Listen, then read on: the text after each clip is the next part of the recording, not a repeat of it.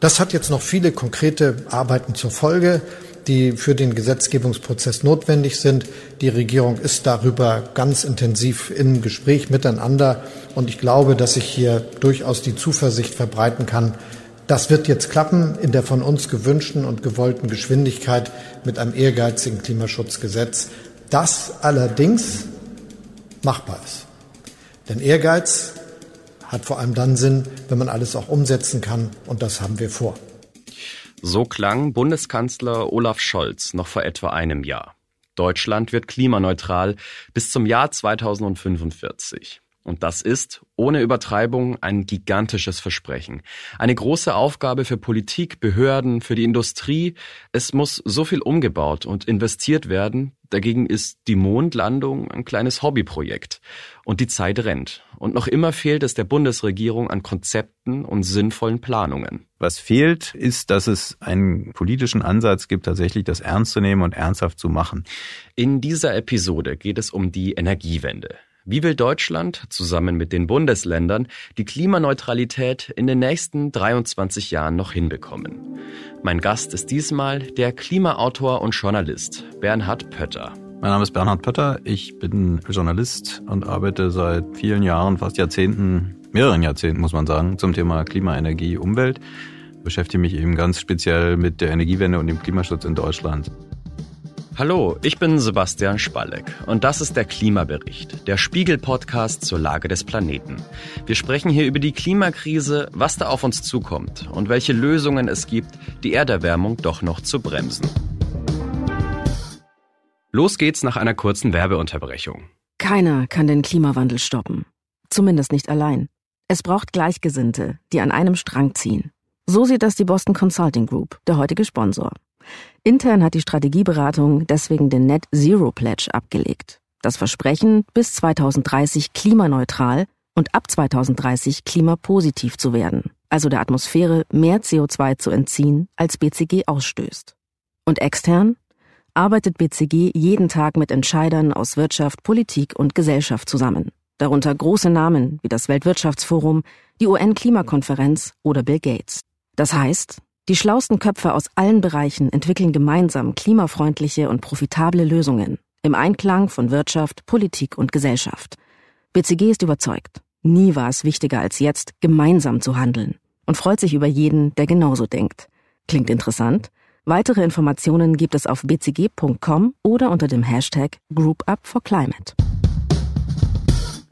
Hallo Herr Pötter, die Bundesregierung, die hat ja große Klimaziele und Sie haben sich für einen Artikel bei uns im Heft angesehen, wie Deutschland diese Ziele erreichen will. Und dabei haben Sie festgestellt, die Energiewende, die kommt nicht wirklich voran. Im Gegenteil, die stockt. Und um alle jetzt erstmal mitzunehmen, Klimaneutralität bis 2045. Was heißt das eigentlich? Also wie groß müssen da die Einsparungen sein, um dieses Klimaziel noch einzuhalten? Ja, Klimaneutralität ist einfach ein komplizierter Begriff für eine relativ einfache Sache. Das heißt einfach, dass im Jahr 2045 Deutschland nicht mehr Treibhausgase, vor allem CO2, Kohlendioxid, ausstoßen darf, ausstoßen will. Das heißt eigentlich, wir müssen bei mehr oder weniger Null sein. Null Treibhausgase in 2045, also in jetzt knapp noch 23 Jahren. Wenn man guckt, wir haben seit 1990 erreicht eine Minderung von etwa 40 Prozent ein bisschen weniger. Das Ziel war 2020 minus 40 Prozent. Wir haben das knapp verfehlt. Und das heißt, die nächste Wegmarke sind minus 65 Prozent in 2030 und dann geht's runter. Also man muss sagen, wir haben einen Teil des Weges schon geschafft, aber ein großer Teil des Weges und der schwierigste Teil, der steilste Teil liegt noch vor uns. Und wie sieht's jetzt gerade aus? Steigen oder fallen die Emissionen? Na, die Emissionen fallen eigentlich kontinuierlich oder bleiben auf einem äh, geringen Level. Wir haben aus dem letzten Jahr tatsächlich einen Anstieg von viereinhalb Prozent aus dem letzten Jahr. Das hat aber damit zu tun, dass einfach 20 äh, die Emissionen extrem wegen der Corona-Krise abgesagt sind. Also das ist eigentlich ein ausreichender statistischer. Man muss sich die Tendenz oder den Trend angucken. Der fällt langsam in Deutschland, aber er fällt nicht schnell genug. Und man muss sehen, über die letzten zehn 15 Jahre etwa ist nicht viel passiert bei den Emissionen. Es ist manchmal sogar ist es da nach oben gegangen. Also Was fehlt, ist, dass es einen sozusagen gesamtgesellschaftlichen oder zumindest gesamtpolitischen Ansatz gibt, tatsächlich das ernst zu nehmen und, und ernsthaft zu machen. Ernsthaft tatsächlich in die Reduzierung der Treibhausgase zu gehen. Und das muss man sagen, versucht jetzt die neue Regierung ja durchaus deutlich. Also da gibt es durchaus Ansätze dafür, dass das kräftig angegangen werden soll. Aber es ist eben erstmal ein Versäumnis der letzten 10, 15, 20 Jahre. Wir könnten eigentlich schon, wir müssten eigentlich schon viel weiter sein. Dann sprechen wir jetzt mal über genau die Ansätze, die der Bundesregierung bereitstehen. Also die klimawirksamen Hebel, die jetzt am besten schnell in Gang gesetzt werden müssen. Die Ampelregierung, die hat ja kurz vor Ostern ja auch so ein umfangreiches Paket vorgelegt, um sich den Klimazielen zumindest anzunähern. Was würden Sie sagen, ist denn dabei das Wichtigste? Naja, erstmal ist der Schritt zur Emissionsreduzierung natürlich, dass man die alten fossilen Energieformen abschaltet. Und da ist eigentlich der große Hebel möglichst schnell raus aus der Kohle. Das ist beschlossen. 2038 hat die alte Bundesregierung gesagt, jetzt sagt die Ampelregierung, wir wollen es idealerweise bis 2030 schaffen. Also das ist der Reduzierungsteil. Da läuft doch viel europäisch über den europäischen Emissionshandel. Und wenn man das ersetzen will und muss, denn die Energieversorgung muss ja in einem Industrieland gewährleistet sein, dann ist die Frage, was baut man stattdessen? Und da ist die Antwort entweder Solar oder Wind. Genau das ist ja der erste Ansatz, den die Bundesregierung jetzt verfolgen kann, schreiben Sie auch in Ihrem Artikel, der Ausbau der Erneuerbaren. Wie kann man die denn fördern? Also was sind die Schritte, um jetzt etwa Windenergie voranzubringen? Äh, bei der Frage, was baut man beim Wind, muss man sagen, also wir haben in Deutschland inzwischen knapp 25.000 Anlagen stehen von ganz unterschiedlicher Güte und Größe. Das muss aber deutlich ausgebaut werden. Die Kapazitäten da müssen sich in den nächsten Jahren verdoppeln bis verdreifachen. Das heißt nicht, dass wir doppelt und dreifach so viele Windräder bekommen, sondern alte werden ersetzt werden durch größere neue, die dann höhere Kapazität haben. Das heißt, es gibt Experten, die sagen, wir werden in etwa die gleiche Anzahl, ein bisschen mehr vielleicht, an Windenergieanlagen bekommen. Also mehr, aber nicht so viel mehr. Deutlich größer, deutlich umfangreichere und deutlich mehr Kapazitäten. Und genau das ist eine der spannenden Fragen. Wo stellt man die hin? Und es gibt dieses Flächenziel, zwei Prozent der Fläche des Landes, die für Windenergie vorgehalten werden sollen. Und da ist einer der großen Konflikte auch zwischen dem Bund und den Ländern, weil der Bund sagt, wir müssen zwei Prozent erreichen. Und viele Länder sagen, wir haben nicht zwei Prozent oder das geht bei uns nicht. Und es gibt Konflikte mit den Anwohnern. Und, und da kommt man dann schon in die, in die Schwierigkeiten der Umsetzung. Das eine ist zu sagen, wir wollen als Bund wir wollen das erreichen. Alle sagen ja, hurra, gutes Ziel. Nächste Frage ist, wie setzen wir es um? Und da fängt es dann an, schwierig zu werden. Hm, also jetzt haben Sie es schon gesagt, wo es stockt, sind mitunter die Bundesländer. Man hat also dieses 2-Prozent-Ziel vom Bund vorgegeben, aber warum wird das dann eigentlich nochmal von Bundesländern verwaltet? Naja, das hat was mit dem föderalen Aufbau in Deutschland zu tun. Also der Bund und die Europäische Union, muss man sagen, sind zuständig für Klima- und Energiepolitik im Großen. Das heißt, äh, die Bundesregierung sagt, das und das sind unsere Klimaziele. Es gibt ja ein Klimaschutzgesetz. Und in dem Gesetz, in dem Bundesgesetz ist eben auch festgesetzt, was in jedem Jahr bis 2045 noch emittiert werden darf und welche Sektoren, also ob Industrie, Verkehr, Haushalt, Energiewirtschaft, Landwirtschaft, wer wie viel emittieren darf. Also wenn man so will, Planwirtschaft, wo gesagt wird, wir sind jetzt hier, wir wollen nach da und in jedem Jahr müssen wir so und so viel machen. Das ist ein Bundesgesetz. Es gibt auf der Länderebene nicht solche Gesetze oder es gibt manchmal solche Gesetze, da wird es dann sehr uneinheitlich. Aber also dazu sind die Länder nicht verpflichtet, sondern das liegt eindeutig in der Kompetenz des Bundes. Und manche der Ausführungsbestimmungen, zum Beispiel, wo werden Windflächen ausgewiesen, die liegen dann wiederum bei den Kommunen, also unterhalb der Länderebene. Das heißt, die Länder selber haben gar nicht so viel Zugriff auf diese Planung überhaupt. Die haben ein paar Zugriffe, aber nicht die großen. Das heißt, die Länder sind so ein bisschen eingeklemmt zwischen dem, was von der EU und vom Bund kommt und was letztlich die Kommunen machen. Und dass die Kommunen das ausweisen, ist einfach kommunales Recht, Planungsrecht, was schon immer im Grundgesetz den Kommunen zusteht. Also die Bundesregierung verspricht jetzt Klimaneutralität, überlässt das aber den Bundesländern und den Kommunen und die dürfen dann, böse gesagt, entscheiden, was sie wollen, oder wie? Die Bundesregierung sagt, wir wollen zwei Prozent und wenn die Bundesregierung es tatsächlich so durchsetzen will, kann sie das ins Gesetz schreiben und die Länder müssen es machen. Das ist von der rechtlichen Seite so. Politisch nicht ganz so einfach, weil natürlich zwischen dem Bund und den Ländern dabei es Friktion geben kann und der Bund hat ja ein großes Interesse jetzt, dass es schnell geht.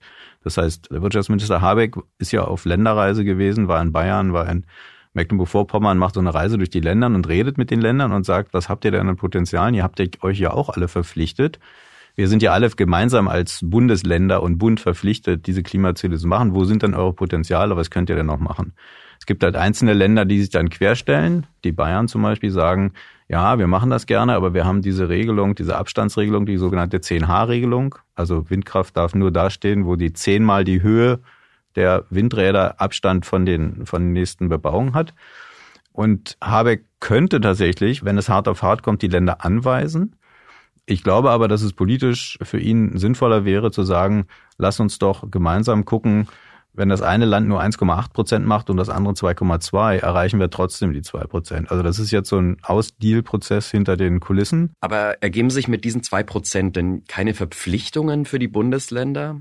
Also der Bund beruft sich aufs Klimaschutzgesetz und sagt, jedes Bundesland muss eine bestimmte Anzahl an Windrädern aufstellen, verpflichtend. Nein, gibt's nicht. Also es gibt keine Verpflichtung wo der Bund sagt, ihr Länder müsst das und das machen, einzelne Länder. Also das habe ich in der Recherche auch angefragt. Warum macht ihr nicht als Bund eine Planung, wo ihr sagt, Bayern muss so viel, Rheinland-Pfalz muss so und so viel machen? Da sagen sie aus politischen und ich glaube auch aus verfassungsrechtlichen Gründen, äh, das ist nicht unsere Aufgabe, das können wir gar nicht, das wollen wir auch nicht, sondern es, es ist ja letztlich auch eine wirtschaftliche Frage. Die Länder wollen eine sichere Stromversorgung haben. Es sind ja auch Geschäftsmodelle, man kann damit Geld verdienen. Also es ist ja nicht so, dass man den Ländern da was aufdrückt, was sie überhaupt nicht wollen, sondern es geht eher darum, die Möglichkeiten zu schaffen, dass in den Ländern das stattfindet. Also es ist eher eine Ermöglichungsfrage und nicht eine Frage von wegen, der Bund kommt mit der Peitsche und drückt hier bestimmte Sachen durch. Er könnte sagen, ihr müsst insgesamt zwei Prozent machen, aber er könnte nicht sagen, wir stellen euch so und so viele Windparks dahin gibt es in dem Fall dann auch keine Sanktionsmechanismen. Also quasi, wenn ihr das nicht macht, gibt es eine Strafe. Nee, die gibt's nicht. Also interessanterweise hat die Deutsche Umwelthilfe, ein Umweltverband, die sehr interessiert sind an zum Beispiel Klagen, die oft solche Sachen mit Klagen voranbringen. Die haben gerade vor ein paar Monaten, Anfang des Jahres, versucht, die einzelnen Bundesländer dazu über das Bundesverfassungsgericht zu verpflichten, die Pariser Klimaschutzziele, die Deutschland als Ganzes verpflichten, auf die Bundesländer runterzubrechen und zu sagen, jedes Bundesland muss auch ein Klimaschutzgesetz machen, in dem drin steht, wie erreicht jedes Bundesland die Ziele. Da hat das Bundesverfassungsgericht sehr schnell gesagt, nein, nein, nein, nein, so geht's nicht. Die Länder sind nicht verpflichtet. Also sie hat diese Klage abgelehnt. Die Verpflichtung für den Klimaschutz liegt beim Bund und sie liegt nicht bei den Ländern. Dafür müsste der Bund eigene Gesetze machen, die die Länder verpflichten und die gibt's nicht und die wird der Bund auch nicht machen. Trotzdem, nun stockt ja der Ausbau der Erneuerbaren. Wenn die Bundesregierung da jetzt nicht mit harter Hand und Verpflichtungen weiterkommt, welche Instrumente bleiben ihr denn, den Ausbau dann trotzdem auf Trab zu bringen? Na, die Bundesregierung hat eigentlich eine Menge Instrumente. Und das sieht man ja auch in dem sogenannten Osterpaket, was vorliegt, also ein großes Bündel von Maßnahmen, wo gesagt wird, wir wollen das voranbringen, wir wollen vor allem den Ausbau der Erneuerbaren voranbringen. In diesem Paket sieht man viel Geld und wenig Zwang. Also da sieht man auch deutlich, dass die FDP in der Regierung sitzt, weil alles, was darauf geht, die Leute dazu wirklich zu zwingen, zum Beispiel ein Tempolimit oder so, ist nicht drin, aber es sind sehr viel Förderungen drin. Also für ganz verschiedene Punkte über die ganze, sozusagen die ganze Breite, die es da gibt. Dafür gibt es relativ viel Geld und es gibt auf der anderen Seite auch von der Regierung große Maßnahmen, um diese Hürden, die es für die Planung gibt, zu beseitigen. Also es gibt ein großes Problem beim Windausbau mit dem Thema Artenschutz. Also Vögel, die sterben an Windenergieanlagen. Was sich immer bei den Windkraftgegnern, woran sich sehr viel Protest entzündet, nach dem Motto, hier werden die ganzen Vögel geschreddert. Äh, es gibt aber auch tatsächlich im Artenschutzrecht ein Problem, weil bestimmte Vogelarten geschützt sind und da darf man dann nicht bauen. Das hat jetzt das Wirtschaftsministerium mit dem Umweltministerium, die sind da zu einem Kompromiss gekommen, dass sie gesagt haben, die werden trotzdem geschützt und wir können trotzdem ausbauen. Das ist eine technische Sache, aber da sind sie durchaus weitergekommen. Es gab immer ein Problem, zum Beispiel beim Windausbau mit der Flugsicherung, die gesagt hat, in manchen Gegenden dürft ihr nicht bauen, weil wir da fliegen müssen. Das wurde jetzt niedriger gezogen. Es gibt immer ein Problem in den Ländern und Kommunen mit einfach Personal. Also es nicht genug Personal gab, um die Anträge zu bearbeiten. Da soll es auch Geld geben vom Bund, dass eben mehr Personal eingestellt werden soll. Das heißt, die machen einerseits mit vielen Hilfen, vielen Subventionen, viel Geld, versuchen sie das nach vorne zu bringen. Andererseits versuchen sie die Hindernisse, die es gibt im Verwaltungsbereich, auszuräumen und zu vermindern. Das heißt, die gehen von beiden Seiten daran. Mhm. Es klingt alles langwierig und weniger so, dass es jetzt mal richtig vorangeht. Naja, gut, wir reden über Verwaltungshandeln, wir reden über Gerichtsprozesse, wir reden über Planungsvorhaben. Man muss sich vergewärtigen, das ist eine Industrie. Also auch Windausbau oder Photovoltaikausbau im großen Maßstab, das macht einfach nicht Bauer Schulze mal hinten auf seiner Wiese, sondern da stehen Milliarden dahinter, das, da wird viel bewegt, also sowohl an Kapital als auch einfach an Stahl und da werden Straßen gebaut, da werden Schneisen durch Wälder geschlagen, weil man dahin muss. Letztens hat mir jemand erzählt, wie schwierig es ist, einfach den Transport zu organisieren von den Blades, also von den großen Windkraftanlagen. Die sind ja hunderte von Meter lang über Schwertransporter, dass es bestimmte Brücken gibt, wo die nicht rüberkommen. Oder bestimmte Brücken, wo sie nicht drunter durchfahren dürfen und solche Sachen. Das ist ein Riesenaufwand oder eine Riesenaktion.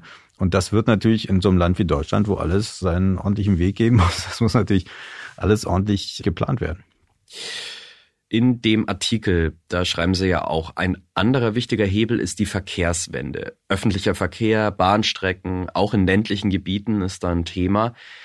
Aber auch darüber entscheiden ja die Kommunen. Woran hakt es denn derzeit da noch? Also auch das ist wieder eine geteilte Sache. Die Länder bestellen die Dienstleistung der Bahn und die Kommunen entscheiden in ihren Städten, in ihren Dörfern, wann, wo, welche Busse fahren zum Beispiel oder welche Bahnen fahren.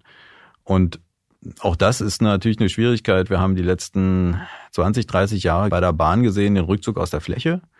Die Bahn hat also überall Bahnhöfe aufgegeben, Strecken stillgelegt und hat sich konzentriert auf schnelle, auch lukrative Verbindungen, ICE-Verbindungen zum Beispiel.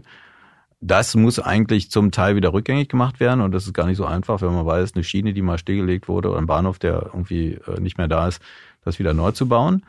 Ein großes Problem. Aber auch die Frage, wir wissen ja auch gerade bei ähm, Autos, dass man weg vom Verbrenner hin zur Elektromobilität. Und da ist es natürlich die Frage, wie und wo baust du Tankstellen, Ladenetze aus? Das ist gerade auf dem Land eine, eine große Frage. Also wenn du irgendwo lebst und jeden Tag 50 Kilometer zur Arbeit pendelst und zurück, dann musst du sicher sein, dass du irgendwo vielleicht zwischendurch oder zumindest an deinem Arbeitsplatz oder bei dir zu Hause ordentlich aufladen kannst. Also Infrastruktur ist da das große Ding und da ist dann wieder das, auch da wieder eine Frage, wie viel können die Kommunen machen vor Ort, wie viel muss der Bund machen und sind die Länder noch mit im Boot. Okay, auch da an allen Ecken und Enden hakt. Es geht vor allem um die Infrastruktur. Wie könnte die Bundesregierung die Verkehrswende beschleunigen? Na, es gibt große Programme letztlich mit Geld zu sagen, ihr bekommt zum Beispiel Stromtankstellen entweder bezahlt, also dass ihr die bauen könnt, aber auch da geht's dann wieder eher um solche Fragen wie der Stromversorger legt er da eine wirkliche Leitung hin, eine Starkstromleitung und wie lange braucht der, um zu planen und zu bauen, um irgendwo eine Tankstelle, eine Stromtankstelle zu bauen? Kann man diese Verfahren beschleunigen? Wie können wir die Leute dazu bringen, das nachzufragen und den Unternehmen ermöglichen, die Infrastruktur tatsächlich schnell zu bauen? Und das sind eben alles diese Prozesse, die, was Sie vorhin ansprachen, dass es alles so langsam dauert. Aber das sind nun mal Planungsprozesse, wenn man sagt, wir brauchen hier eine neue Stromleitung und die muss ordentlich Power haben, weil da will sich das halbe Dorf jetzt seine, seine Autos aufladen. Da muss der Stromversorger kommen und prüfen, irgendwie funktioniert das und wie kriegen wir das hier hin, weil man will ja nicht irgendwann eine Anlage haben, die nicht funktioniert. Also es braucht von Seiten des Bundes so Planungssicherheit. Die kann da mit Geld intervenieren, aber sie kann eben vor allem auch den Unternehmen die Möglichkeiten geben, schneller zu planen, besser zu planen. Also nicht den Unternehmen, sondern den Behörden, mit denen die Unternehmen bauen, die besser auszustatten und zu sagen, es geht schneller. Ja. Also das knüpft jetzt eigentlich ein bisschen an den dritten Hebel an, den die Bundesregierung angehen kann, um die Klimawende zu beschleunigen, die Bürokratie. Es geht einfach noch alles zu langsam. Wir haben jetzt schon ein bisschen drüber gesprochen, aber in Ihrem Artikel, da schreiben Sie, die Bürokratie würde den Klimaschutz richtiggehend ausbremsen. Warum ist das so? Weil jede Bürokratie langsam ist. Also darauf aus ist, Regeln, die aufgestellt worden sind, exakt zu erfüllen und nicht mal eben zu sagen, wir müssen jetzt hier beschleunigen. Also der Wirtschaftsminister Habeck hat ja letztens mal vom Tesla-Tempo geredet, was man vorlegen müsste. Und das bezieht sich natürlich darauf, wenn man sieht, wie Tesla hier in Brandenburg diese Gigafactory gebaut hat. Die haben innerhalb von zwei Jahren dieses Ding hochgezogen. Die haben gebaut, ohne eine Genehmigung zu haben vorher. Die haben gesagt, wir nehmen das Risiko auf uns, wir stellen dieses Ding hier hin. Und falls wir hinterher keine Genehmigung bekommen, unser Pech. Das ist natürlich extremes Risiko, dass sie da gegangen sind. Und äh, wenn man jetzt sagt, Tesla Tempo, das widerspricht allem, wie eine deutsche Behörde arbeitet. Man muss sagen, es gibt eine große Änderung, die die Regierung gemacht hat. Und zwar hat sie den erneuerbaren Energien den Status zugestanden, dass sie für die öffentliche Sicherheit und Ordnung wichtig sind. Und das bedeutet wiederum, dass in der Abwägung, wenn zum Beispiel bei Behörden oder bei Gerichten abgewogen wird, wird dieses Projekt genehmigt oder schnell gemacht, dann für das Projekt im Zweifel der Ausschlag fällt, weil es heißt, das ist also im Sinne der öffentlichen Sicherheit. Gerade auch vor dem Hintergrund des Ukraine-Krieges, damit wird jetzt ja auch immer argumentiert, wir brauchen einfach diese Infrastruktur, wenn wir weg wollen von den russischen Fossilen, gerade vom Gas und vom Öl, dann brauchen wir eben schneller Erneuerbare. Da wird es dann ein bisschen deutlicher, dass eben der Ausbau der Erneuerbaren auch was mit öffentlicher Sicherheit zu tun hat. Aber das ist ein ganz wichtiger Punkt. Den haben die Leute aus der erneuerbaren Energienbranche in den letzten Jahren immer versucht durchzusetzen. So ähnlich wie früher zum Beispiel Braunkohletagebaue oder Straßen, die auch im Sinne der öffentlichen Ordnung definiert worden sind und dann ein beschleunigtes Verfahren bekommen haben.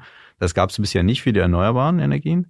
Das gibt's jetzt für die erneuerbaren Energien. Also das steht im Gesetzpaket auch drin und das wird eine Menge ausmachen. Okay, also man ist schon dran, die Bürokratie so ein bisschen zu lockern. Ja, also man muss sagen, bei aller Kritik, gerade im Wirtschaftsministerium, wo die Leute sitzen, die arbeiten wirklich 24 Stunden rund um die Uhr daran. Wenn ich mit Leuten da rede, gerade jetzt in Kriegszeiten, die sagen selbst, also die Ampel ist rangekommen und hatte da einen ehrgeizigen Plan und durch den Ukraine-Krieg ist das alles nochmal dermaßen beschleunigt worden und es muss alles zusammengreifen. Also man kann da sehr kritisch sein, aber man muss sagen, gerade die Leute auf der Fachebene, die Beamten, die arbeiten da alle wirklich von morgens bis abends und alle Leute, mit denen ich reden, sagen, wir sind am Anschlag. Also es braucht tatsächlich einen Krieg und die Gefahr, bald unabhängig von russischem Gas sein zu müssen, dass da Tempo reinkommt. Ich glaube, eine der großen Probleme der Energiewende in den letzten zehn Jahren war, dass diese Idee, dieses Konzept, die damals 2011 nach dem Atomausstieg in Fukushima ja in der Bevölkerung ziemlich breit verankert war, nach dem Motto, wir machen jetzt Energiewende und das ist eine gute Sache. Diese Idee ist zerredet worden, also im öffentlichen Bewusstsein. Und das hat die Merkel-Regierung zwar immer gesagt, ja, ja, das ist irgendwie unser Ding, aber wenn man gesehen hat, wie die sich dann aufgestellt haben, gerade der Wirtschaftsminister Altmaier zum Beispiel, die haben betont, wie schwierig es alles ist, wie teuer das alles ist nach dem Motto, wir müssen es machen, aber es tut weh und es macht keinen Spaß. Und dieser Duktus hat dazu geführt, dass eben die ganzen Kritiker aus den Löchern kamen und dass die Leute insgesamt den Eindruck hatten, irgendwie ist diese Energiewende eine komische Sache und wir sind mal lieber ein bisschen vorsichtig. Und ich glaube, was es jetzt geben muss und was man in Teilen auch sieht, und da macht es schon einen großen Unterschied, dass da die Grünen in der Regierung sind, dass offiziell gesagt wird, das ist das, was wir wollen und was wir müssen. Und das machen wir jetzt auch. Und es ist eigentlich eine Sache, die bringt uns auf mittel- und langfristige Sicht viel mehr Sicherheit, die bringt uns eine billigere Energieversorgung, also die positiven Aspekte nach vorne zu stellen. Und das ist einer der großen Unterschiede, Leute zu haben, und ich finde, das merkt man deutlich im Wirtschaftsministerium, wenn man mit den Leuten redet. Da sitzen jetzt Leute, die wissen, was sie wollen und die es auch tatsächlich durchsetzen wollen. Vorher saßen da Leute, wenn man ein bisschen geguckt hat, in die zweite, dritte Reihe manchmal, da saßen Abteilungsleiter und Abteilungsleiterinnen, von denen man wusste, naja, Energiewende ist jetzt nicht deren erstes Ding. Jetzt sitzen da Leute, die dafür brennen. Und es wird sich zeigen, ob sie es schaffen, diese großen Räder, die es ja tatsächlich immer noch sind, zu drehen. Jetzt lassen Sie uns doch nochmal auf die einzelnen Bundesländer blicken. Wir wissen ja nun, da kocht jeder so ein bisschen sein eigenes Süppchen zum Beispiel Bayern oder Mecklenburg-Vorpommern, die wollen die Klimaneutralität ja sogar bis 2040 erreichen, also nochmal fünf Jahre schneller. Jetzt haben wir ja aber auch gehört, dass es mit den aktuellen Vorgaben schon ziemlich schwer zu erreichen ist. Warum preschen denn ausgerechnet diese Länder beim Klimaschutz so nach vorne? Ja, ja, das ist eine interessante Frage. Wenn man sich klar macht, dass also schon 2045 für den Bund wahnsinnig ehrgeizig ist, das hat mich eben auch äh, gewundert in der Recherche, dass es Länder gibt, Bundesländer, die sagen, äh, wir setzen da nochmal fünf Jahre drauf, wir sind nochmal fünf Jahre schneller. Also es sind exakt bisher vier Länder, also es ist Bayern, Mecklenburg-Vorpommern, Baden-Württemberg und Rheinland-Pfalz, die sagen, wir wollen spätestens 2040 schon bei Null sein. Rheinland-Pfalz sagt sogar am besten noch mal schneller. Was diese Länder treibt, kann man nur vermuten. Das ist auch ganz unterschiedlich. Also in Bayern ist es einfach, der Ministerpräsident Söder hat sich im letzten Jahr hingestellt und hat das so mehr oder weniger aus weiß-blauem Himmel erzählt. Wir machen das. Ich glaube, das hat viel damit zu tun, dass Bayern immer denkt, sie müssen irgendwie besser und schneller sein als der Rest der Republik. Und wenn man sieht, ich habe dann recherchiert, wie wollen sie denn 2040 erreichen? Und da muss man sagen, Bayern zum Beispiel hat dann eben sehr viele Maßnahmen, 100 Maßnahmen, da steht sehr viel drin. Sie wollen den Wald voranbringen und äh, Moore wieder vernässen. Alles sinnvolle Sachen. Sie wollen Windräder bauen, aber längst nicht in dem Maße, wie man es machen müsste. Und es gibt interessanterweise aus der bayerischen Wirtschaft, die da sehr drängt, gibt es ein Konzept. Die haben mal ausgerechnet, wenn wir das ernst meinen, 2040 in Bayern, was dann eigentlich jede Woche passieren müsste in Bayern. Jeden Monat und jede Woche. Und das sind unglaubliche Zahlen. Das im letzten Jahr hat Bayern im ganzen Jahr acht Windräder gebaut und die müssten praktisch jede Woche gebaut werden nach diesen Planungen. Äh, es sind einfach unglaubliche Zahlen, so und so viele Fußballfelder von Photovoltaik, die jede Woche in Bayern entstehen müssten. Und davon sieht man also wenig bis gar nichts. Das heißt, ein wirkliches Bemühen da zu sehen, tatsächlich die Sachen umzusetzen und auch ein Gesetz zu machen, was die Regierung dazu verpflichtet, das ist ganz, ganz selten so. In Mecklenburg-Vorpommern zum Beispiel gibt es bisher noch nicht mal ein Klimaschutzgesetz, obwohl die Regierung auch gesagt hat, bis 2040 sind wir bei Null. Sondern die Regierung hat gesagt, na ja, dann machen wir eben ein Gesetz jetzt. Die, die neue Regierung unter Schwesig hat gesagt, also in den nächsten zwei Jahren gibt es dann ein Gesetz. Aber sie haben schon im letzten Jahr im Koalitionsvertrag beschlossen und versprochen, dass sie schon 2040 bei Null sein wollen. Also man muss sagen, es gibt Unterschiede. Baden-Württemberg zum Beispiel hat auch gesagt 2040 bei Null, aber die legen zum Beispiel jetzt ein großes Gutachten auf, was in ein Gesetz münden soll, was sehr ähnlich aussehen wird wie im Bund, nämlich tatsächlich für die einzelnen Jahre und die einzelnen Sektoren, also Industrie, Verkehr, Gebäude und so, ganz klar zu beschreiben, wann sie wo bei welchen Zielmarken sein wollen. Also die machen das sehr kleinteilig. Mal gucken, wie das wird. Aber man muss sagen, in den anderen Ländern ist es teilweise auch einfach ein bisschen politische Großmäuligkeit. Mhm. Aber kann die Bundesregierung solche Versprechen nicht irgendwie auffangen? Also so nach dem Motto, hey, ihr habt das behauptet und versprochen und jetzt müsst ihr es auch einhalten. ja, ich glaube, das wird auch so kommen, dass die Bundesregierung, also in Gestalt von äh, Robert Habeck, dann den bayerischen Ministerpräsidenten daran erinnert, hier, du hast doch selber gesagt, du willst schon 2040 noch schneller sein als ich warum geht denn das jetzt so langsam bei dir? Also das wird politisch, wird es wohl so sein. Und man muss auch sagen, um fair zu sein, die Länder haben einfach auch ganz unterschiedliche Voraussetzungen. Also es gibt Länder, die haben großen Industriestandorte, andere Länder, die haben praktisch keine Industrie oder nur ganz wenig. Also die Nordländer vor allem, denen ist es relativ einfach. Mecklenburg-Vorpommern zum Beispiel produziert doppelt so viel grünen Strom, wie sie überhaupt selber verbrauchen.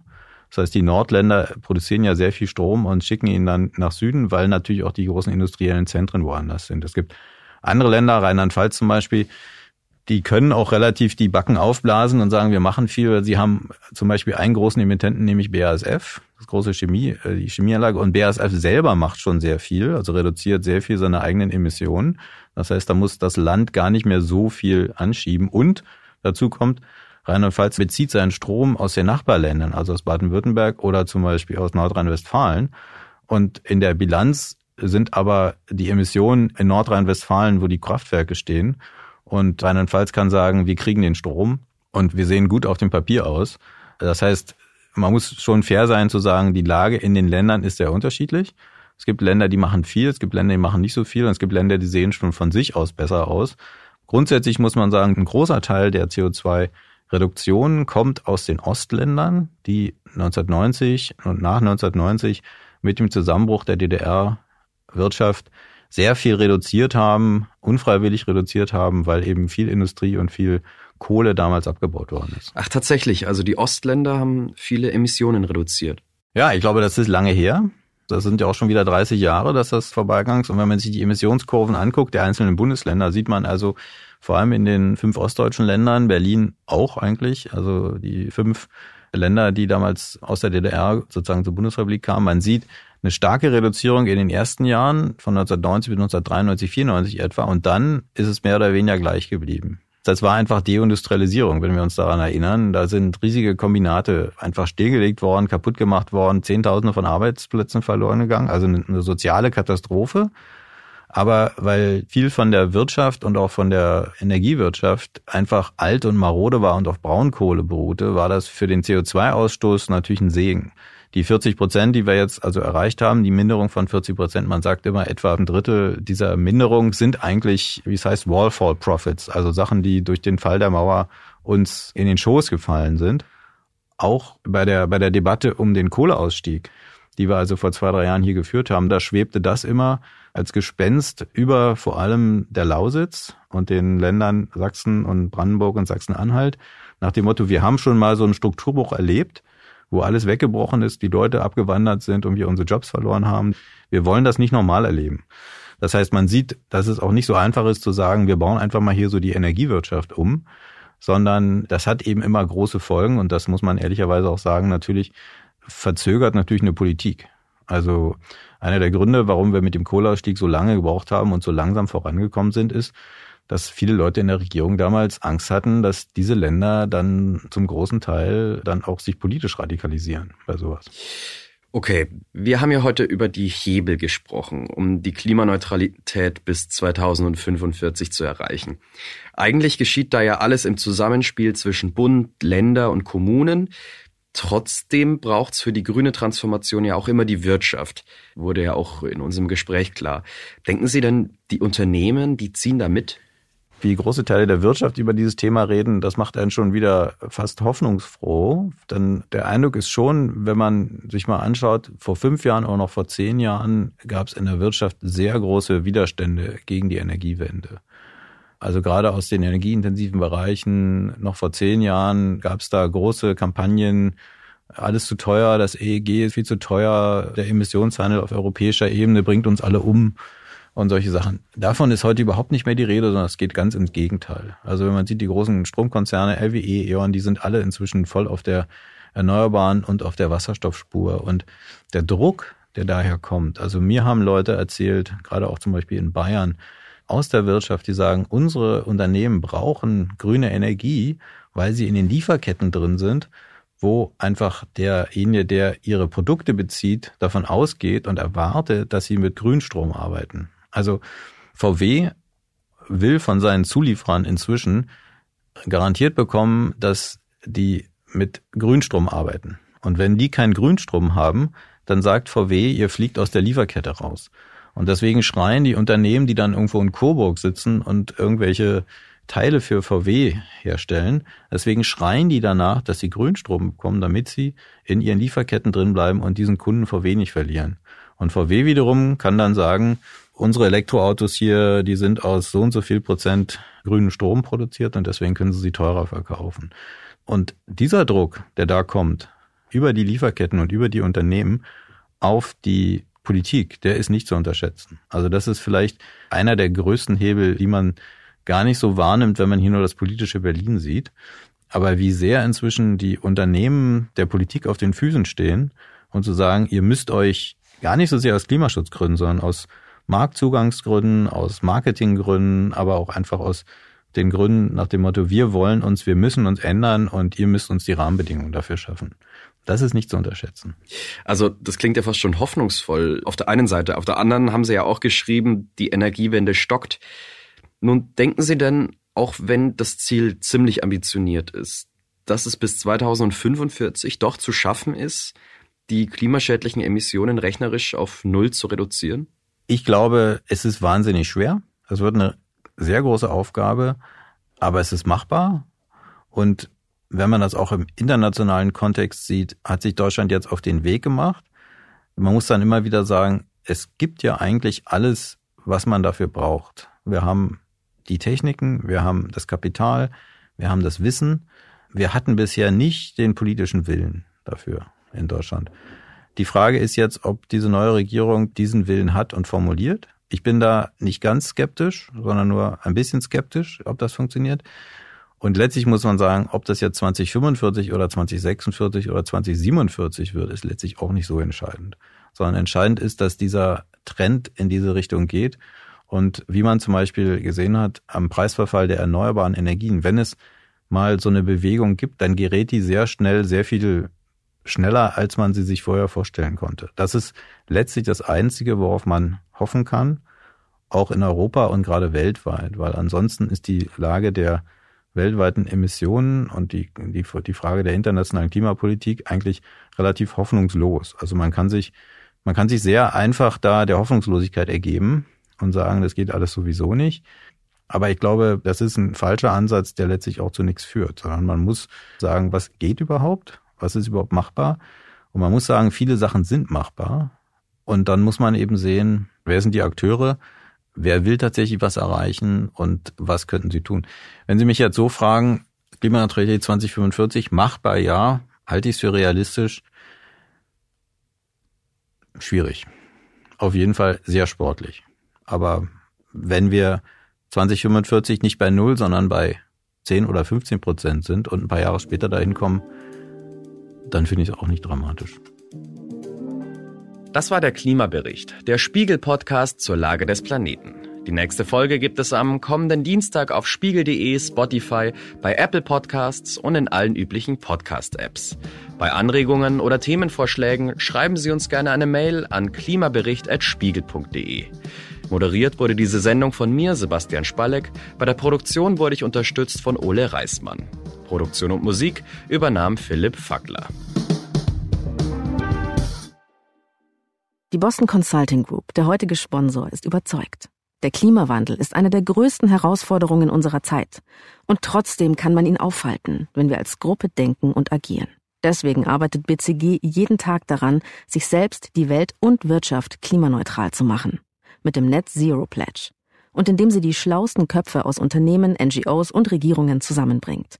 Ihr wollt mehr wissen oder mitmachen? Alle Informationen gibt es auf bcg.com oder unter dem Hashtag GroupUp for Climate.